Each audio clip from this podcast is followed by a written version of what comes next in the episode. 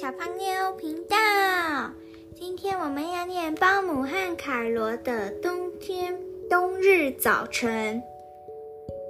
这本书是岛田由佳写的。开始听故事喽。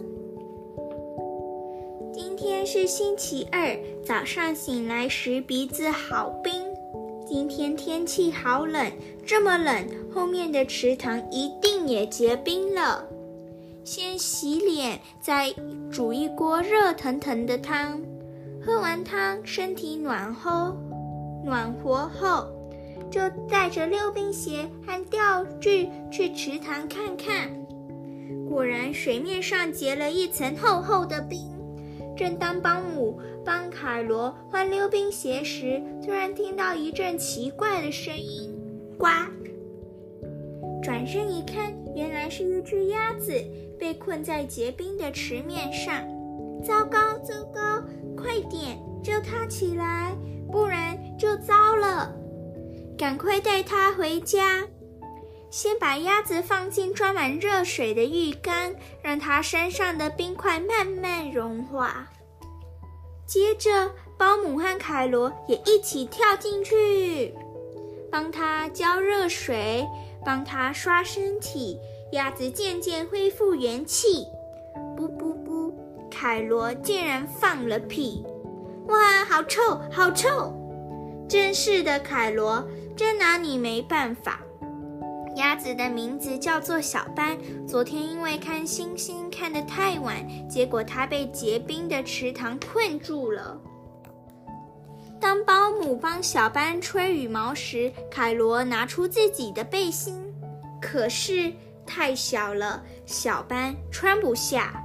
接着，凯罗又把所有的玩具一个接一个，一样接一样搬出来给小班看。玩具太多了，终于把小班淹没了。凯罗一下子要小班背他，一下子又要小班让他背。小班走到哪里，凯罗就跟到哪里。连要慢慢享用好吃的点心时，凯罗也是狼吞虎咽，然后就把小班拉拉走。没办法，保姆只好自己收拾善后。就在保姆忙着洗盘子的时候，只见凯罗在走廊上来回来回走了好几趟，终于全部收拾好了。保姆端着果汁去找他们，没想到他们竟然用卷筒、卫生纸玩起木乃伊的游戏。小班，小班，还好吗？都是凯罗把整个房间弄得乱七八糟，而且还不肯拆掉卫生纸。算了，随你。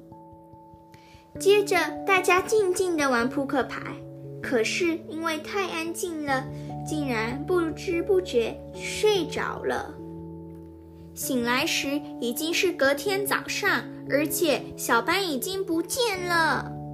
看来小班好像回池塘去了。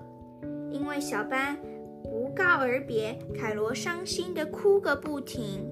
没办法，保姆只好带着凯罗去池塘。没想到，一到池塘边，又看到小班被困在池面里。